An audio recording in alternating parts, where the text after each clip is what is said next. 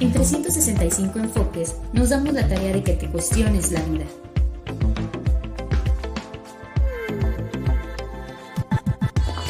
¿Quién soy?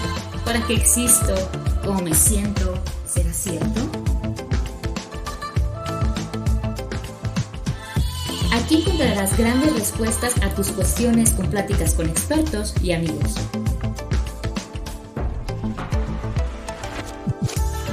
Encuéntranos en plataformas como Spotify, Google Podcast, Breaker y Radio Public.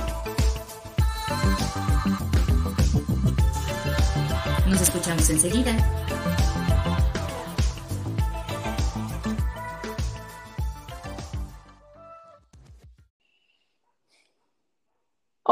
¿Cómo están? Bienvenidos a otro episodio más de 365 Enfoques.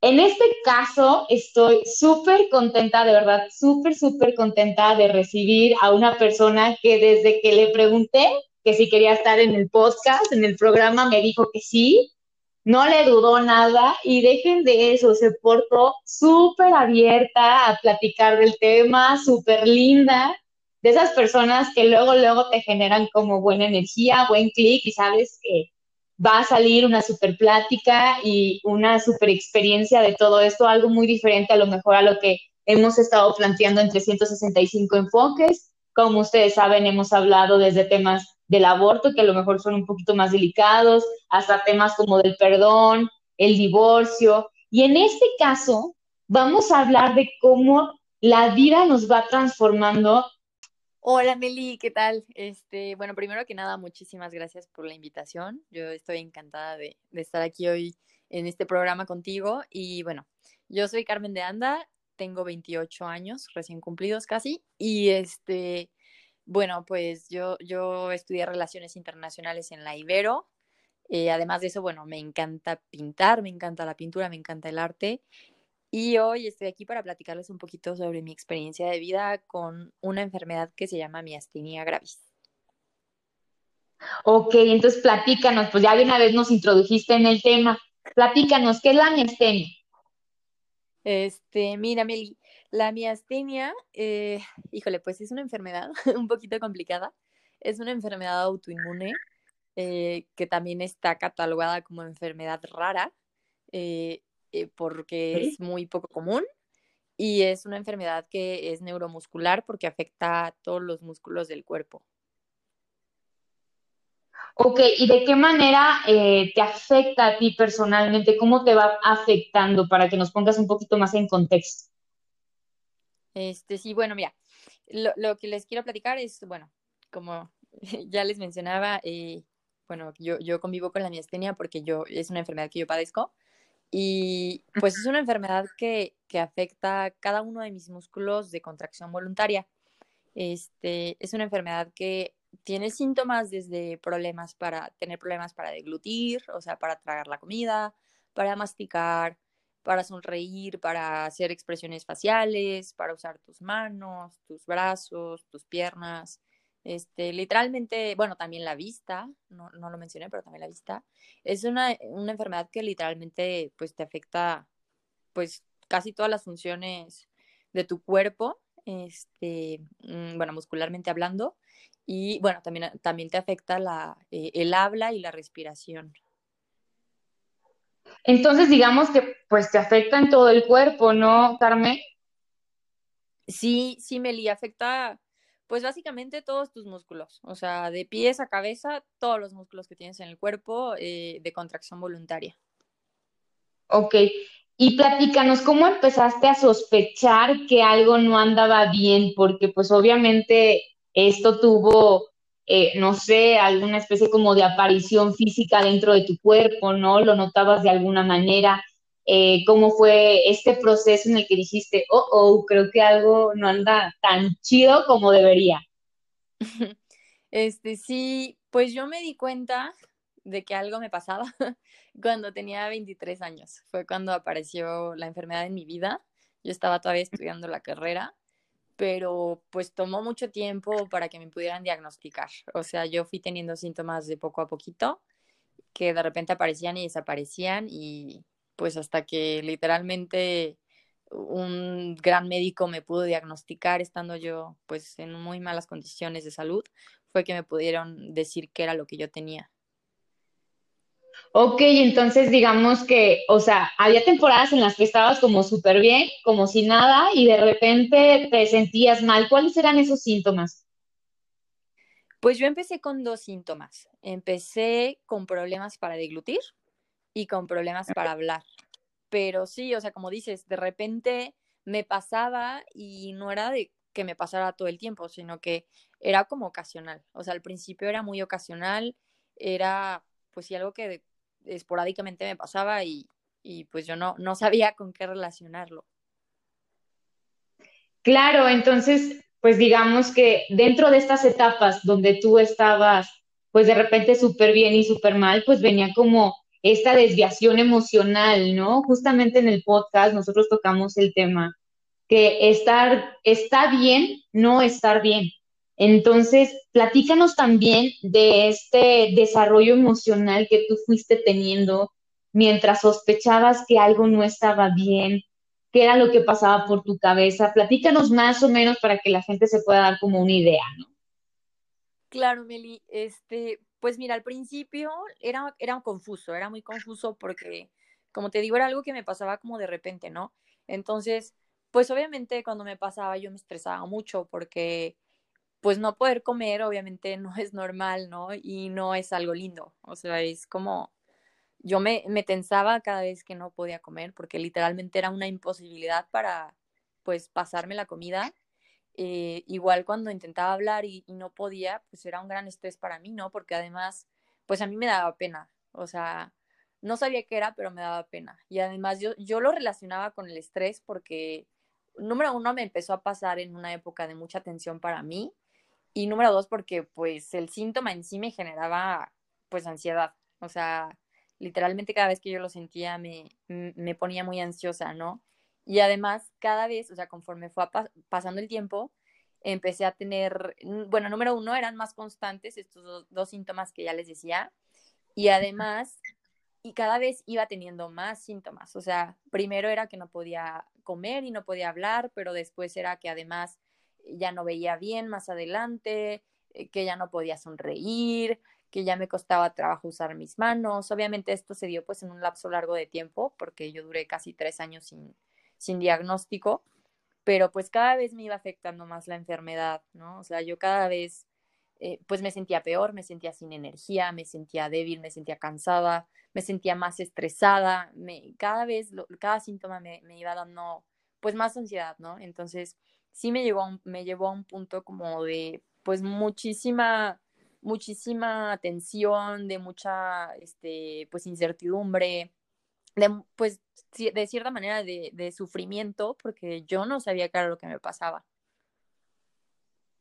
Claro, entonces me imagino que en estas temporadas donde tú no sabías qué era lo que tenía, pues obviamente sufriste, y dentro de este sufrimiento, pues viene este, esta situación donde a lo mejor pudiste haber pasado, no sé, por un asunto como de tipo depresión, por así decirlo, o sea, fuiste con algún psicólogo para también como tratar de, arreglar esa situación de las emociones. Sí, totalmente. Yo siempre he sido de la idea de que cuando no te sientes bien, si no, si no logras estar como bien por tu cuenta, es importantísimo que busques ayuda profesional, ¿no? Y que no, no debería haber como ningún estigma alrededor de eso. Entonces yo cuando pues me di cuenta de que no estaba bien, número uno, pues busqué una psicóloga, ¿no? Yo, yo estuve mucho tiempo yendo con una psicóloga, pero cuando pasó más el tiempo y yo seguía teniendo muchos síntomas y seguía sintiéndome pues muy mal porque mi ansiedad, o sea, al contrario de disminuirse, pues iba aumentando y, y además pues sí me empecé a deprimir, eh, como me preguntabas, sí, sí me empecé a deprimir. Entonces, pues yo recurría a ir con una doctora psiquiatra. Yo fui con una psiquiatra porque yo quería que me ayudara a, saber cómo manejar mi ansiedad y cómo poder salir de, la depresión que pues yo estaba presentando, ¿no? Eh, obviamente que pues no me, no me sirvió nada de lo que, de lo que pasó con, con la psiquiatra porque pues como lo, lo, mío era, tenía una raíz física, no era, el, problema de origen no era psicológico, este, pues obviamente yo seguía mal, ¿no? Claro, entonces ya me imagino haber estado en una situación donde, aparte de no saber qué es lo que tienes exactamente, estás lidiando con esta batalla emocional de, de no estar bien, ¿no? Y de justamente a través de que tú también te sentías como mal físicamente, como tú dices, no podías comer en algunas ocasiones, pues esto obviamente te genera un estrés emocional impactante y la verdad, de repente yo sí digo, de repente yo puedo tener a lo mejor mucho estrés en mi vida, pero luego lo comparo con, con otras personas y digo, Melissa, a lo mejor y tú no tienes nada. Y no, y no es que no me atreva a vivirlo, ¿no? Vivo mi estrés, me estreso, me desahogo, pero ya después cuando reacciono y vuelvo a mi yo más consciente, digo, caray, este, creo que puedo aguantar mucho más si me llegara a lo mejor una situación más pesada. Y de repente vimos situaciones como las tuyas donde yo digo, mis respetos, mis respetos porque si yo a lo mejor pasara por una situación así, hasta el momento ni siquiera puedo previsualizar cómo me sentiría. O sea, ahorita por el momento digo, no sabría qué hacer, o sea, de repente ver que a lo mejor, obviamente por como no estabas comiendo, ver que de repente estabas bajando muchísimo de peso, ver que de repente, eh, pues hasta te aislabas de tus amistades, me imagino, de tus amigos, por justamente, pues no poder eh, eh, ingerir a lo mejor un alimento, sentirte muy cansada, estar con esta batalla emocional.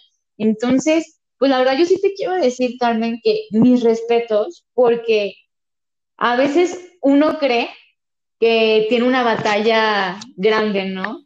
Pero de repente se te olvida ver los ojos de los demás y los ojos de las personas que están a tu lado y puede que cada uno de ellos tenga una batalla pues todavía un poco más grande, ¿no? Y a veces perdimos, perdemos, perdón, ese sentido de empatía. Y justamente lo que te quiero preguntar, dentro de este proceso obviamente hubo personas que te acompañaron, que estuvieron contigo. ¿Qué tan fundamentales fueron estas personas para ti pues, en todo este proceso, ¿no? Muchas gracias, Meli, primero por, tus comentarios. Y pues sí, híjole, sí, sí es muy complicado estar en, en una situación así por lo mismo que me mencionabas de, pues sí, claro que yo, yo bajé muchísimo de peso, me empecé a aislar muchísimo porque yo, yo tenía mucho miedo de que la gente se diera cuenta de lo que me pasaba, ¿no? Entonces, para mí sí fue fundamental tener gente cercana que me pudiera apoyar en, pues a lo largo de todo ese tiempo en el que yo, yo sentía pues que mi vida no, no iba por un buen rumbo, ¿no? Y que yo no estaba bien. Eh, pues número uno fue fundamental pues el apoyo de mis papás. Ellos, este, pues siempre se preocuparon por mí, me llevaron con diferentes médicos, aunque pues no, no me podían diagnosticar, pues, siempre me diagnosticaban algo eh, pues erróneo. Ellos pues, siempre se preocupaban porque yo tuviera todo lo necesario, este, me impulsaban para eh, pues hacer cosas que, me, que yo pensaba que me iban a hacer sentir mejor. Eh, también el, apoyo de mis amigas fue súper, súper importante. Eh, porque pues ellas, aunque yo no sabía explicarles qué era lo que tenía, yo nada más les decía, es que no puedo comer, y se daban cuenta que no podía hablar, y también se daban cuenta cuando a veces casi me ahogaba con la comida, y siempre estuvieron ahí, o sea, siempre estuvieron ahí acompañándome, eh, dándome pues apoyo, eh, ánimo, este, e incluso una época en la que ya, ya estaba yo muy, muy mal, poco antes de mi diagnóstico, Estuve, estuve como 10 días sola aquí, sola aquí en León porque mis papás estaban de viaje y ellas fueron así como ángeles, porque de verdad no me dejaron sola ni un segundo, estuvieron ahí todo el tiempo para apoyarme, este, para prepararme de comer aunque no me lo pudiera comer, para llevarme a la universidad porque me volví a meter a otra carrera, yo con tal de sentirme bien hacia lo que fuera, ¿no? Entonces yo pensaba que una segunda carrera iba a ser la solución, entonces ellas estaban ahí para apoyarme en todo momento. Claro, entonces tus amigas, tus familiares, tus papás en este caso, pues me imagino que fueron pilares fundamentales y obviamente pues un gran apoyo en esos momentos donde pues uno no está tan bien. digo, aparte de lo físico, cargar con lo emocional, pues es siempre importante eh, saberte protegido, ¿no? Saberte cuidado, saberte, pues en cierta manera que, no, o sea, que a final de cuentas todo va a estar bien, ¿no? Que a lo mejor puede pasar una cosa un poco más trágica, pero si los tienes a ellos, sabes que las cosas no pueden estar tan mal, ¿no? Yo siempre digo, bueno, mientras yo tenga mi familia, mientras yo tenga mis amigos, yo sé que nada, nada tan grave puede pasar, porque mientras yo me sepa acompañada de las personas correctas, creo que va a ser muy importante. Y aquí tocaste un punto que me encantó, que es el tema de la empatía, ¿no? Del cómo saber acompañar a las personas. Hay veces que no necesitas decir algo, hay veces que no necesitas incluso actuar. Simplemente con escuchar a la persona, saber ser un hombro, un abrazo, estar ahí cuando la persona lo necesite. Yo hay veces, lo digo de manera muy honesta, hay veces que soy muy torpe con las palabras, ¿no? Y cuando alguien me pide un consejo, hay veces que digo, sinceramente soy la peor para dar consejos, pero mejor pídeme que sea tu hombro y yo te voy a escuchar. Mejor pídeme que, que te quieres desahogar y con mucho gusto yo voy a hacer un diario que puede cerrar con un segurito como cuando tenía cinco años, ¿no? Y que nadie lo va a abrir. Entonces, fíjense qué tan importante es ser empáticos los unos con los otros y sobre todo no juzgar, porque tú tenías ese miedo de que eh, la gente se enterara y a lo mejor se preocupara, ¿no? Si hablamos de tus seres queridos, pero también existe este punto donde pues existe la gente que juzga, desgraciadamente, y esta gente que juzga pues no tiene un criterio de las cosas, ¿no? Entonces, qué padre que, tuviste este apoyo, qué padre que te sentiste apreciada por este lado. Y justamente, ya que ahorita que estabas tocando un poco el tema de tu, diagnóstico, me gustaría saber cómo fue, eh, cómo lo fuiste tomando también emocionalmente, cómo fue físicamente, a qué extremos te pudo haber llevado, ¿no? Sí, este, pues has dado con una parte muy importante como de mi historia, porque pues la primera parte de mi historia yo la veo como el tiempo que yo pasé sin diagnóstico, ¿no? Que ya les platiqué un poquito, que fueron pues casi tres años, más de dos años y medio, y, y yo para, para que me diagnosticaran, pues tuvo, además de, de pasar ese tiempo, yo tuve que pasar por un proceso bastante delicado de salud. Yo, pues, literalmente fui diagnosticada en, la terapia intensiva. Este, a mí una, una simple gripa me llevó, pues, a, estar muy mal, ¿no? Yo cuando me puse muy mal, eh, literalmente empecé con un catarro. Eh, un día ya no me pude levantar de la cama en la noche quería bajar por un paracetamol porque me sentía muy mal estando en mi casa y pues no me pude levantar, tampoco pude gritarle a mis papás, tuve que utilizar mi teléfono. Finalmente al día siguiente me llevaron al hospital porque antes de eso fui con un neumólogo, pero él pensó que yo estaba teniendo una crisis asmática, que eso fue, de hecho, una de las cosas que ya me habían diagnosticado erróneamente, el asma, por el problema de respiración. Este, pero pues a la, a la hora de ver que yo no estaba mejorando, me llevaron al hospital en urgencias, pues me pusieron oxígeno, me dijeron que iba a estar un par de horas, yo pensaba que iba a regresar a mi casa y, y pues nada, que me tuvieron que internar, ¿no? Porque me dijeron, híjole, ¿sabes qué? O sea, no, no vas bien, todos los medicamentos que te estábamos dando no funcionan, entonces te vamos a tener que internar. Me internan y pues yo pensé que iba a estar una noche nada más, igual yo me sentía muy mal, pero pues hasta eso estaba algo positiva, pensando que simplemente iba a ser, iba a ser una noche pero al día siguiente fue cuando ya todo pues se salió de control. Yo eh, el día este, 25 de octubre del 2018 pues fue uno de los días, ha sido uno de los días que han marcado más mi vida, porque ese día pues literalmente yo colapsé, o sea, colapsé en, estando en el hospital, yo nada más me acuerdo que pues estaba en la mañana en mi cuarto, en la cama del hospital y cada vez me costaba más trabajo respirar, cada vez sentía que ya no tenía nada de fuerza, ya, ya, yo recuerdo haber pensado literalmente me estoy asfixiando, o sea, ya, ya no puedo respirar, ya me estoy ahogando. Y pues un poquito después de eso, yo nada más me acuerdo que me empecé a marear muchísimo, entraba y salía gente de mi cuarto y, y en eso pues colapsé y, tuve un paro respiratorio. Eso fue básicamente lo que me pasó en ese momento. Mi, mi, musculatura llegó a estar tan débil, mis músculos estaban tan débiles que yo ya no tenía fuerza ni siquiera para respirar. Entonces, por ese momento, en ese momento yo caí pues inconsciente, este, caí en un, en un coma que afortunadamente solo duró unas horas. Eh, y también tuve la fortuna de que mis papás ya le habían hablado a los doctores, y bueno, ya le habían dicho a las enfermeras que me estaban viendo, eh, pues que estaba empeorando. Entonces ya le habían hablado a los doctores de terapia intensiva para que me evaluaran. Y cuando estaban por llegar fue cuando yo tuve el paro, ¿no?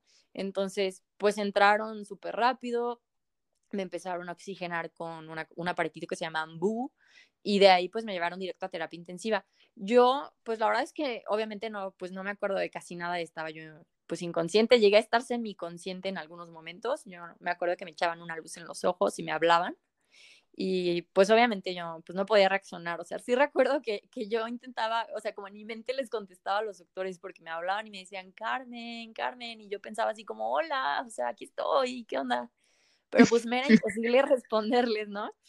Entonces, yo, de hecho era como si yo estuviera en un túnel así súper lejos, era súper raro. Y pues ya hasta después de un rato me desperté estando en terapia y lo primero que sentí fue mucho aire porque pues me conectaron a un ventilador, yo necesité un ventilador eh, mecánico para, para poder respirar, yo por mí misma no podía respirar y pues así estuve siete días en la terapia intensiva, eh, se me perforó un pulmón eh, debido a un catéter venoso central que me pusieron, que va cerca del corazón.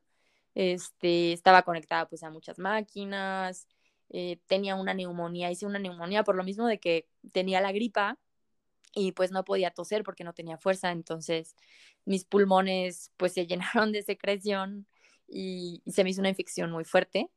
Este, estaba en muy mal estado básicamente, ¿no? Entonces pues me aventé siete días ahí en la terapia, eh, igual pues con un tubo para poder comer, este, en muy malas condiciones, ¿no? Y, y pues como al tercer día fue que me pudieron hacer el diagnóstico. O sea, incluso pasaron los primeros días sin que supieran qué me estaba pasando. O sea, los doctores no se explicaban por qué una persona tan joven, yo tenía 26 años en ese momento, pero no se explicaban por qué, por una, una persona tan joven como yo, que pues sí estaba muy flaca, sí estaba muy baja de peso, pero no se explicaban que por qué estaba así de mal si en teoría yo no tenía ninguna enfermedad, ¿no? Entonces, pues sí fue como un proceso bien, bien complicado, pero afortunadamente uno de los médicos que me atendían, pues fue muy minucioso, fue muy observador y pudo llegar a, la conclusión de que lo más probable es que yo tenía miastenia gravis. Y pues bueno, así poquito a poquito fui, fui saliendo, me, probaron, probaron dándome un medicamento y pues afortunadamente funcionó el, uno de los momentos que tuve más miedo fue cuando el, el doctor, después de darme mi, decirme mi probable diagnóstico, me dijo que si no funcionaba el medicamento que me iban a dar, pues me iba a tener que intubar y pues dormirme, ¿no? O sea, sedarme para intubarme y, pues así a ver qué pasaba, ¿no? Porque les daba miedo, les daba mucho miedo a los doctores que yo tuviera otro paro respiratorio, además, eh, a pesar de que estaba conectada pues al ventilador. Caray, estoy con tu historia. Eh, no, no, no sé ni cómo decirlo.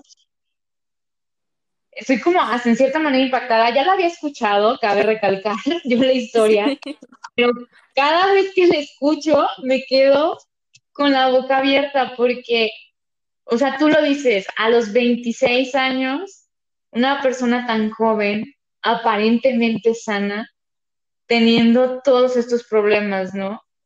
Y yo me pongo a pensar, a mis 26 años, ¿qué estaba haciendo?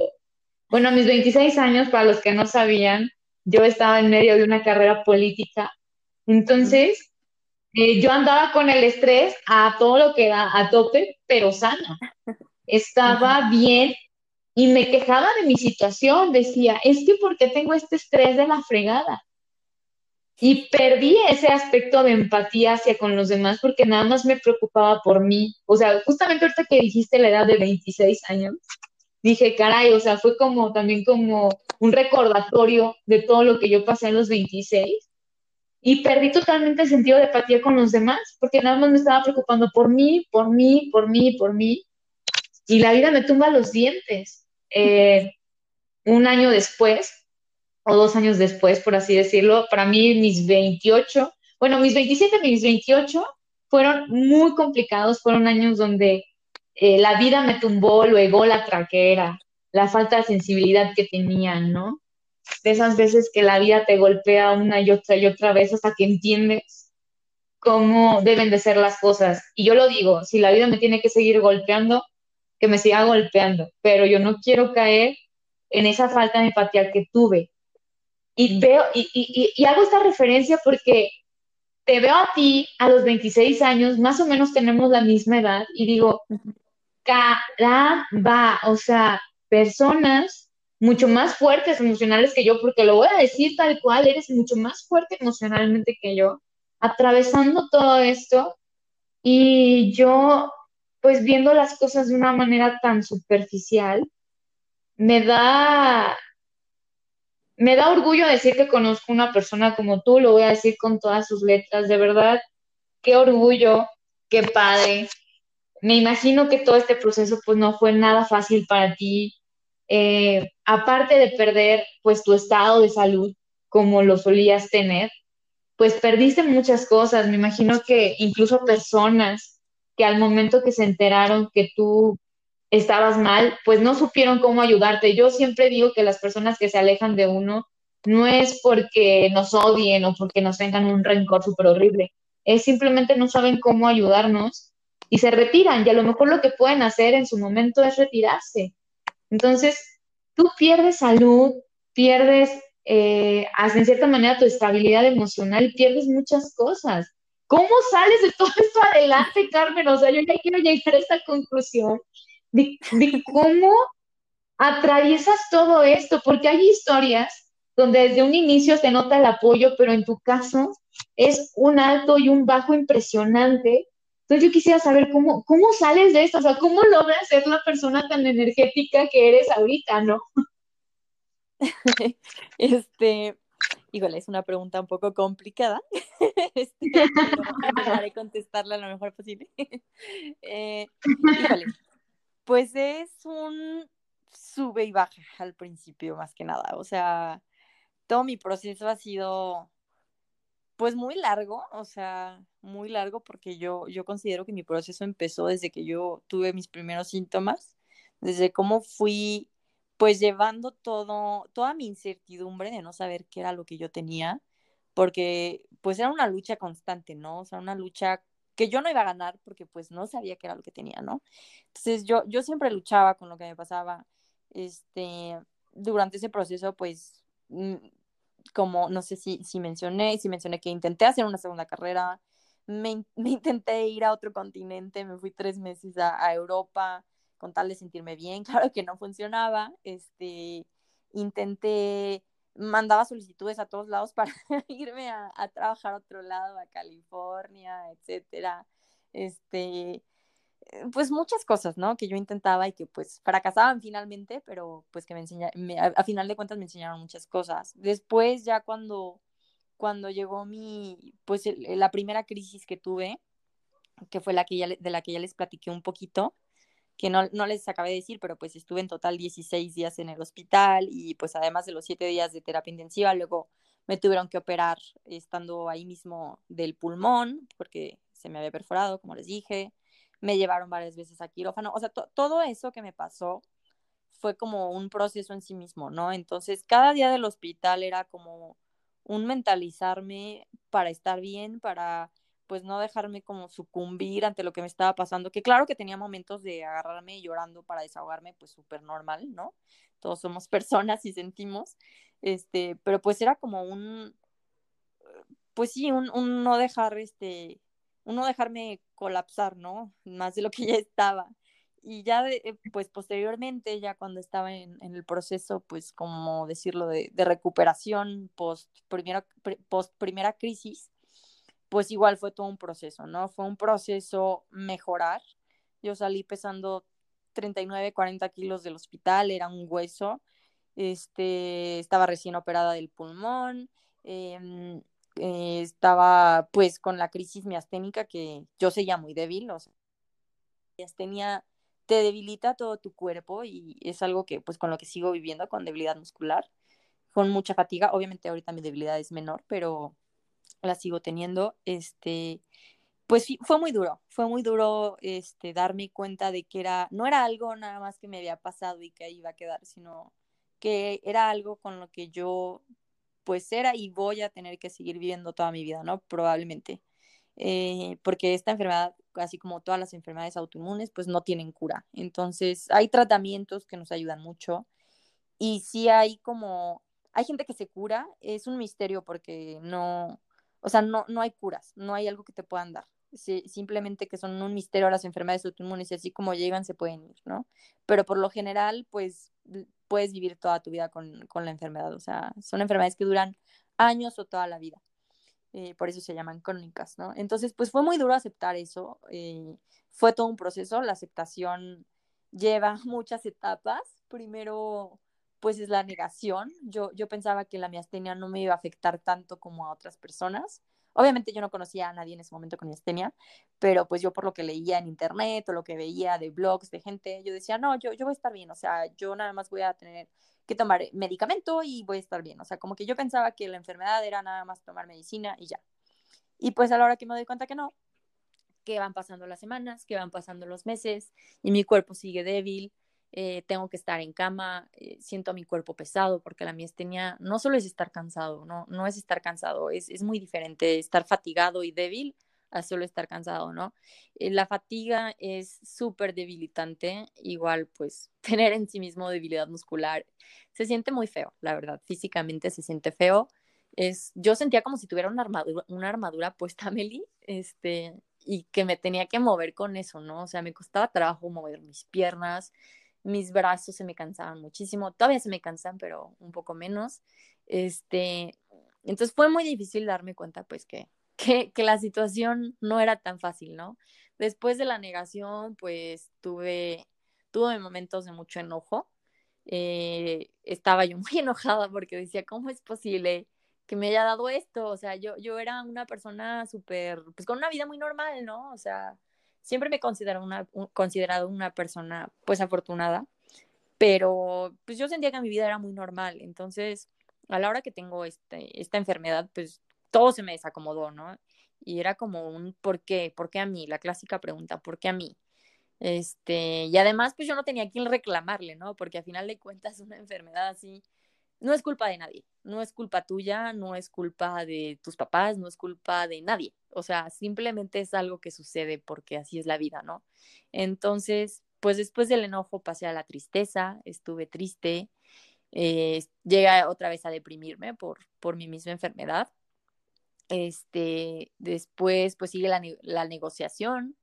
Eh, yo tuve, tuve una serie de, cuestionamientos muy absurdos, obviamente, pero pues que eran parte de mi proceso. Yo pensaba, ¿por qué me dio miastenia? O sea, ¿por qué no me dio otra enfermedad? O sea, a ver, Dios, ¿por qué no me dio artritis? ¿Por qué no me dio o sea, lo más absurdo que, que, te puedas imaginar, pero yo pensaba, ¿por qué no me dio otra cosa? Yo no quiero tener miastenia, ¿no? Pero después pues ya llega un momento en el que te das cuenta de que todos estos pensamientos son absurdos y que no te van a llevar a nada, ¿no? Entonces, está bien que los vivas y que los tengas porque es parte del proceso, pero pues llega un punto en el que ya no es productivo tenerlos, ¿no? Entonces, todo eso tuve que yo pasar para, para después estar bien, ¿no? Fue primero como estar mal, vivir mi duelo, porque perder, este, tener una enfermedad así significa perder la salud y por lo tanto tienes que tener un duelo.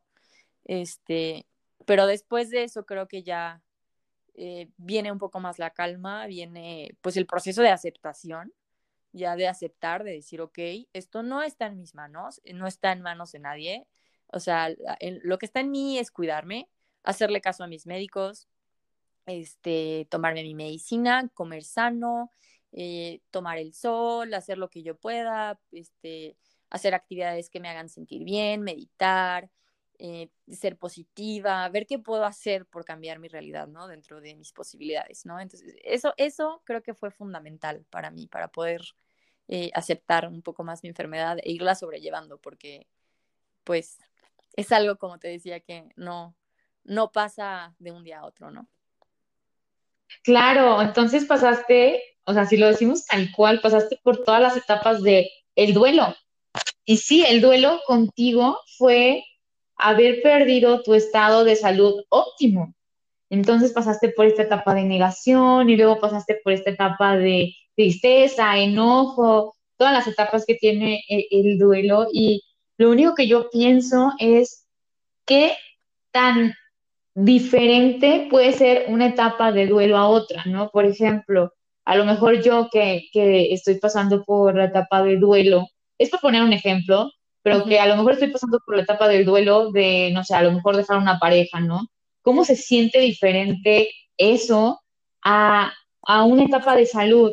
Yo recuerdo también en su momento, incluso lo llegué a platicar contigo en la semana, Carmen, que, que yo también tuve este, un problema muy pequeño, nada que ver, este, con, con uno de mis riñones, donde me di cuenta que uno de mis riñones viene deforme y que mi riñón no retiene ni los calcios ni los potasios. Entonces, imagínate yo la cantidad de piedras que estaba generando, pero al por mayor, yo cada mes y medio, dos meses estaba en el hospital y sí hubo un momento en el que decía, ¿por qué me pasa esto? ¿Qué es esto? Y también pasé por una etapa en la que nadie me pudo diagnosticar, simplemente tenía piedras. Entonces a mí me dijeron un buen de cosas que tenía que hacer, me dijeron no tomes leche, no tomes queso, no tomes, eh, no sé, desde refresco. Bueno, yo pasé por no tomar nada, por eso digo que puede ser una excelente candidata a hacer eh, dietas keto, porque yo ya he pasado por la etapa de dejar alimentos al 100%, ¿no? Y, y de repente, un día tengo un doctor, digo, un dolor súper súper grave, llega un doctor, como un angelito, igual que tu doctor, y a mí me dice, a ti lo que te pasa es esto.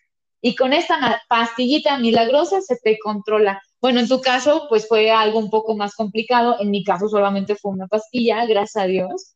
Pero sí, sí hay un momento en el que dices, o sea, sí pasas por esta etapa del duelo, donde yo comparo las dos cosas que he sentido y digo, es que es súper diferente. O sea, porque una, un, un duelo, cuando lo sufres con respecto a una persona, pues sabes que es algo temporal y sabes que es algo momentáneo y sabes que tarde que temprano lo vas a poder curar.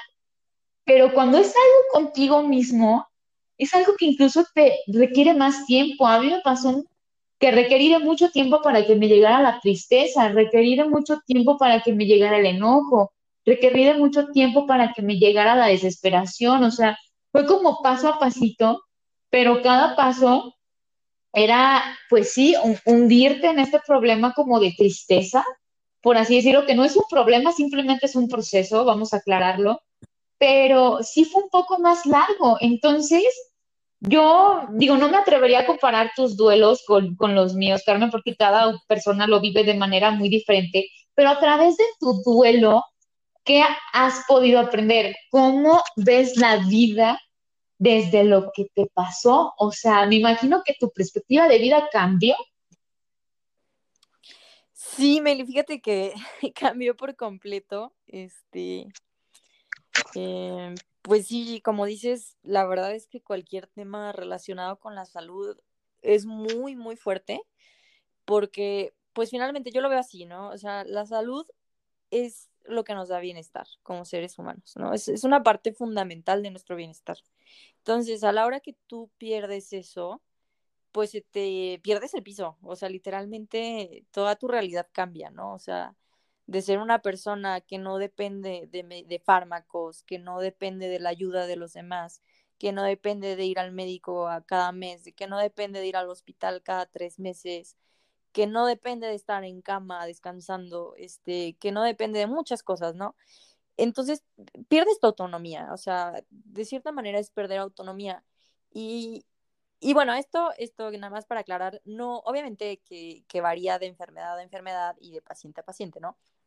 No todas las enfermedades este, crónicas son, son iguales, ni, e incluso la, la misma enfermedad se, se, puede manifestar muy diferente de persona a persona.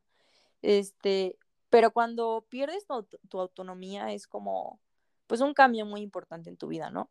Este, entonces, pues aprendes muchas cosas. Yo he aprendido muchas cosas, Meli. Eh, pues he aprendido, número uno, creo que a ser muy paciente.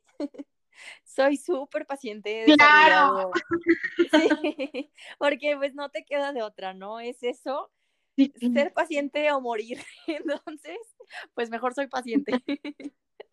no, literalmente, ser paciente e-, es, algo que vas desarrollando, ¿no? Y, y, vas también aprendiendo como a, pues a ver que, que, que no hay, que no es el fin del mundo tampoco. O sea, como que yo al principio me acuerdo cuando igual estaba recién diagnosticada, hubo una, una época en la que yo pensaba, pues ya, o sea, mi vida ya, ya por siempre va a ser como diferente, va a ser, yo lo veía como, como si mi felicidad ya hubiera como, ya, mi, mi vida, mi, la parte bonita de mi vida ya se acabó, ¿sabes? Yo, yo así lo vi, lo viví pues un, un tiempo. Y luego me, me empecé a dar cuenta de que pues no, o sea, una enfermedad sí representa un cambio muy drástico en tu vida, este, pero no representa el fin de tu vida, ni representa el fin de tu felicidad, ni el fin de tu desarrollo como persona, o sea, al contrario, creo que una enfermedad te da muchísimas enseñanzas que te hacen desarrollarte como persona de manera muy importante, o sea, yo, yo creo que más que cualquier título, más que cualquier trabajo, o sea, yo digo, wow, o sea, he aprendido como nunca en mi vida, este, eh, yo incluso el otro día lo platicaba con mi mamá y le decía, ¿sabes qué, ma? O sea, si me dieran la opción de regresar el tiempo y de que mi vida, a mi vida nunca hubiera llegado la miastenia y que nunca me hubiera pasado esto, no lo escogería. O sea, yo creo que, o sea, es duro, ha sido, ha sido duro, no es fácil, pero creo que las enseñanzas que me ha dado son como, eh, pues sí, o sea, son, son invaluables, ¿no? Entonces, yo lo veo así, como que me ha dado otros lentes para ver el mundo, ¿no? O sea, ya cosas que antes me preocupaban, que yo digo ahora, híjole, Carmen del pasado, ¿cómo te preocupabas por esto, no? O sea, antes, me, cada vez que iba a cumplir años, por ejemplo, Meli, me, yo decía, ay, no, un año más, ya, un año más vieja, ¿no? Y ahora lo, pienso y me da muchísima risa porque digo, soy súper joven, o sea, me da, hasta me da risa la gente que va a cumplir 30 o nosotros que estamos ya cerquita, que, que la gente que dice así como, híjole, no, qué horror. O sea, qué padre, o sea, qué padre que, que ya, o sea, has recorrido, hemos recorrido casi todos nuestros 20 y ha sido un aprendizaje y crecimiento y, estamos vivos, ¿no? O sea, que es lo más importante. Entonces, pues no sé, es literalmente ver la vida con otros ojos, también saber que pues la, la felicidad no está afuera, también eso lo he aprendido muchísimo, o sea, yo antes como que sí, pues era un poco de la idea, creo que esta que nos vende como, pues, por decirlo así, la sociedad de que para ser feliz tienes que, ¿no? Para ser feliz tienes que hacer esto, para ser feliz tienes que lograr todos tus objetivos, para ser feliz tienes que comprar esto, para, tienes que adquirir esto, tener la relación perfecta, tener, tener, tener. No, o sea, yo aprendí que de eso no se trata la felicidad. La felicidad es estar bien contigo mismo, vivir plenamente tu momento presente. Para mí eso es la felicidad y, y creo que de otra manera eh, hubiera sido muy difícil que yo lo pudiera ver así tal cual o sea, no estoy llorando, quiero decirles, se me metió una basura en el ojo. Es que es cierto, o sea, le tomamos importancia a veces a cosas que no lo tienen tanto. Le tomamos importancia a tener ese puesto en el trabajo, le tomamos importancia a tener esta relación maravillosa que nos ha vendido Hollywood y Disney durante años. le tomamos importancia, sí, tal cual. Eh, le tomamos importancia a, a, lo, a lo que dice la gente de nosotros. O sea, es algo que, que yo me estaba cuestionando tanto durante este último año que digo, caray, antes a mí me preocupaba lo que el otro opinara de mí, ¿no? A veces me preocupaba si me decían eh, que me veía mal, que me veía bien, que si estaba mal, que si mi opinión era errónea. Yo trataba de ser perfecta, ¿no? En todos los ámbitos, o sea, yo trataba de ser la mejor en todo y cuando un día me puse a pensar, después de una de estas crisis emocionales que les he estado soltando a través del podcast, pero dentro de unas crisis emocionales que he tenido yo dentro de mis 27, 28, que fueron muy difíciles, dije, a ver, caray, Melissa, ¿y si te quitas la máscara y empiezas a hacer tú, ¿hay algún pedo? O sea, la neta, o sea, si te quitas la máscara y empiezas a hacer tú, alguien te va a juzgar, alguien te va a decir algo, y empecé a hacer yo, y si me juzgan, créeme que me vale. O sea, empecé yo a tomarle prioridad a mis cosas, a lo que me hace sentir bien. Dejé actividades que no me encantaban, incluso dejé amistades que no me encantaban, por empezar a respetar a mí misma y empezar a ser fiel conmigo misma. Y creo que eso es lo que se nos olvida como seres humanos, que antes de complacer al otro, te tienes que complacer a ti mismo. Y si no estás bien contigo mismo, probablemente no estés bien con los demás, probablemente algo va a fallar. Si tienes algún problema cargando, si tienes algún, eh, no sé, algún conflicto pendiente que no has resuelto con alguien, lo vas a reflejar.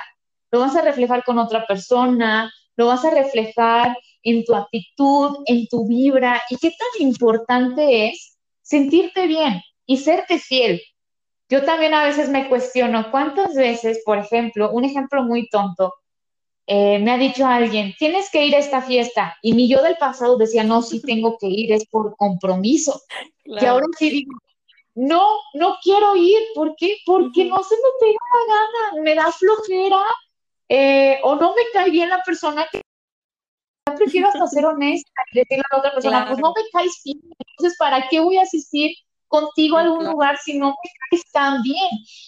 Y fíjate que a partir de ahí he empezado como a drenar esas personas y esas situaciones que antes me causaban conflicto y ahora no. Y ahora lo veo de una manera mucho más realista incluso que antes, ¿no? Antes trataba de llenar expectativas y ahora soy una persona que se preocupa por sí misma. Y creo que te pasó lo mismo a ti, a lo mejor a través de otra situación, a lo mejor a través de otro, eh, no sé, de otro conflicto este, en la vida, pero como a mí me pasó en mi tema emocional, a lo mejor a ti te pasó a través de tu tema de salud, ¿no? Empezaste a darte cuenta de lo que te hace feliz, de lo que te hace bien, y empezaste a practicarlo un poco más. Entonces yo creo que es algo no sé, como una vez que lo descubres, como que ya no lo dejas, ¿no? Como que te empiezas a tanto. Sí, como que te empiezas a querer tanto que dices, o sea, yo ni de broma vuelvo a ser la que era hace dos años, hace uno, incluso el día de ayer, si así lo decides, ¿no? Entonces, qué, qué padre poder conversar con una persona que creo que estamos en el mismo canal, Carmen. O sea, yo de verdad, ahorita estaba escuchando todo lo que has aprendido y digo, es que es lo mismo, o sea, es lo mismo que yo he aprendido y que probablemente muchos hemos aprendido. Y, es justamente también a través de estos temas que yo hago la invitación a, a ser empáticos. Siempre hay que ser amable con el que esté enfrente de ti. No sabes qué batalla esté pasando. Puede ser una muy superficial o puede ser una muy profunda. Tú no sabes, no conoces la vida del otro. Entonces, sea amable. Y si no puedes ser amable, aléjate.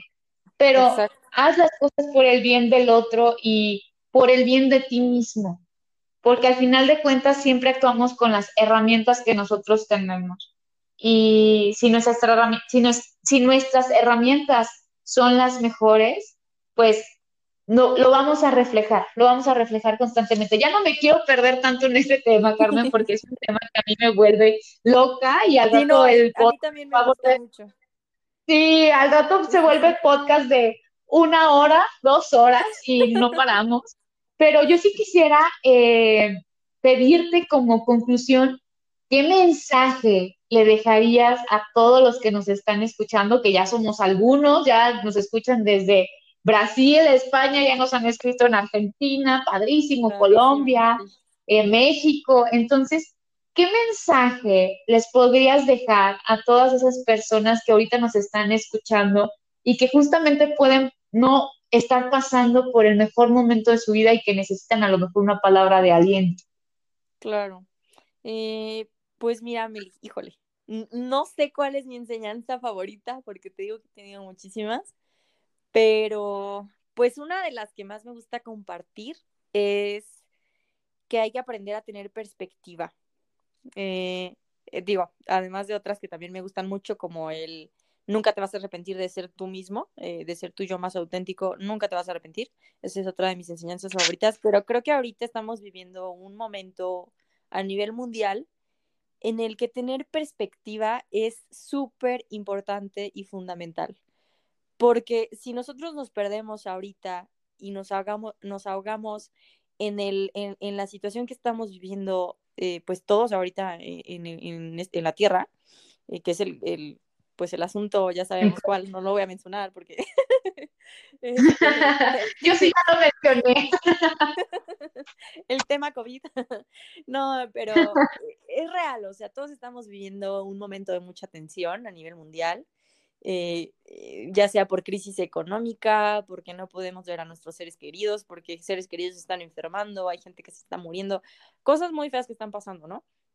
Eh, pero yo creo que es tener perspectiva, eh, es pensar que este no es nuestro fin, es, aquí no, no acaba la vida, es, yo lo lamento mucho por la gente que le está pasando de verdad mal, por la gente que está perdiendo familiares, por la gente que está en los hospitales, porque pues yo creo que yo he vivido mucho sobre eso eh, en mis nueve hospitalizaciones y este, dos cirugías, pues yo sé que es vivir eh, con, con, ese estrés de la salud, pero es no perder la perspectiva, o sea, por más difícil que esté la situación, siempre hay algo más. Y eso yo es algo que he aprendido porque tuve momentos oscurísimos, o sea, eso ya te lo había platicado aparte, pero no lo había mencionado, pero sí tuve momentos súper oscuros, tanto, digo, físicamente sí les conté, pero emocionalmente, o sea, oscuros, oscuros, oscuros, ¿no? De que yo sentía que estaba, de cuenta, eh, el suelo, el subsuelo, y yo estaba abajo del subsuelo. Entonces, literalmente, sí. no sé cómo describirlo, pero es como de verdad saber que siempre hay algo más. O sea, siempre va a haber momentos difíciles, los vamos a superar, va a haber otros momentos difíciles, pero siempre viene algo más. Entonces, es no perder como esa perspectiva. Creo que ese sería mi, mi, el, mi mensaje favorito, mi, mi enseñanza favorita de, de ahorita. Y es con lo que yo me quedo, o sea, tienes toda la razón, a veces no se nos va a acabar por un problemita que tenemos y pensamos que, que no vamos a, a ser las personas tan alegres o tan optimistas que éramos antes. Yo estoy de acuerdo que en esencia siempre somos los mismos, pero a lo mejor nuestras actitudes o ciertos pensamientos pueden llegar a cambiar, por eso se le llama desarrollo personal, cómo te vas desarrollando a través del tiempo. Entonces, yo me... Con tu conclusión, sí, todo es perspectiva y hay que tener perspectiva y hay que saber que esto que estamos viviendo todos a nivel mundial o la situación que tú estás viviendo personalmente uh -huh. se va a acabar. Claro. Es algo temporal, se va a acabar y un día vas a volver a sonreír y un día te la vas a volver a pasar increíble y un día te vas a volver a carcajear con tus amigas, con tus amigos, con tus familiares, con tus papás, con tus hermanos, con quien tú quieras. Pero un día vas a volver a ser esa persona que solía disfrutar de la vida y no por el hecho de que estemos en situaciones complicadas nos hace que toda la vida vaya a ser así, al contrario, que nos dé coraje, que nos dé como, Exacto. sí, como coraje y decir, tengo que volver a ser feliz, ¿por qué no? Y no les digo que vivan en una positividad tóxica porque también no, eso claro. es muy malo, claro. pero una vez lo vivan, aprendan a salir de eso y revivan como el, como el ave fénix, así como revivió Carmen, que estoy súper contenta de que nos haya acompañado, de verdad que, o sea, no lloré, ahí por si me escuchan soy,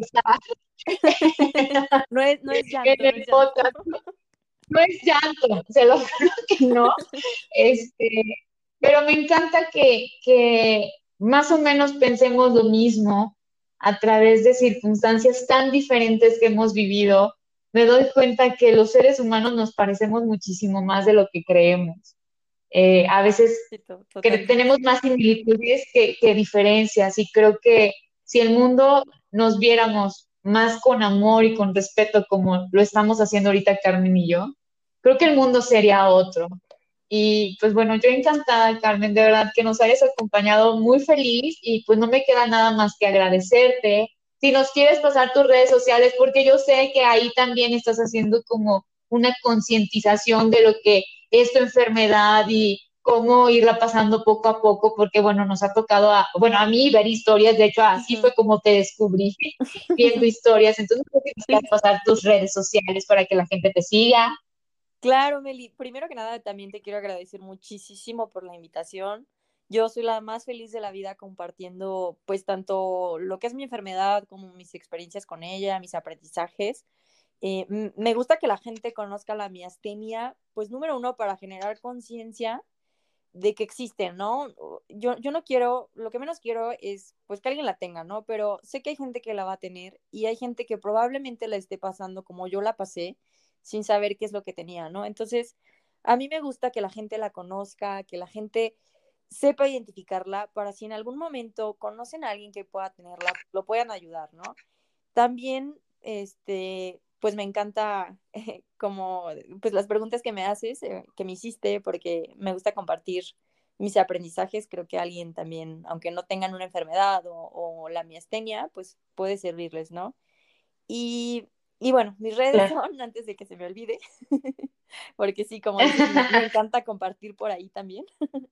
Eh, mi Instagram es arroba María del Carmen Dav, D-A-V, este, y mi Facebook, eh, bueno, está como con mi nombre tal cual, María del Carmen de Anda Villa. Entonces, yo más que nada por el Instagram es donde, donde me gusta subir cosas para generar conciencia tanto como de las enfermedades crónicas como de las discapacidades que son tan diversas y que también abarca la parte de enfermedades crónicas. Entonces, yo feliz de la vida si alguien me quiere seguir y, y ver mis, mis posts sobre enfermedades, yo feliz. no, y sobre todo ver cómo, cómo has crecido, cómo lo has ido desarrollando.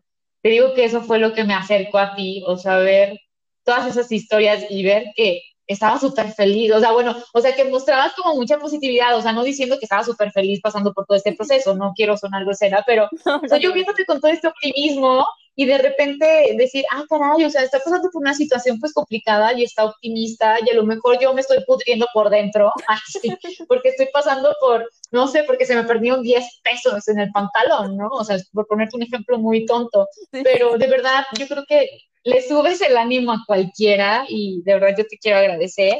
Y pues por último, yo ya nada más quisiera agradecerle a todas las personas que nos están escuchando. Gracias por estos dos primeros meses que apenas llevamos del podcast. Ha sido una respuesta increíble. Sabemos que tocamos temas que seguramente no escuchan en todos lados, por eso hemos llamado un poco la atención. Pero pues este tema va a seguir creciendo, este podcast va a seguir creciendo. Y claro, Carmen, nos va a encantar tenerte otra vez seguramente te hablaremos ya para temas de desarrollo personal, amor propio. Yo creo que estamos coincidiendo en demasiados temas y nos debemos de sacar jugo. Yo encantada. Ay, muchísimas gracias. No, hombre, gracias a ti, Carmen. Y pues cualquier cosa, estamos aquí al pendiente, chicos. Les mandamos un beso, un abrazo, cuídense mucho y nos estamos viendo en la próxima. Muchas gracias por escuchar el episodio del día de hoy. Encuéntrenos en Instagram como 365 Enfoques Podcast, en Facebook como 365 Enfoques y en Twitter como 365-Enfoques. Nos escuchamos pronto.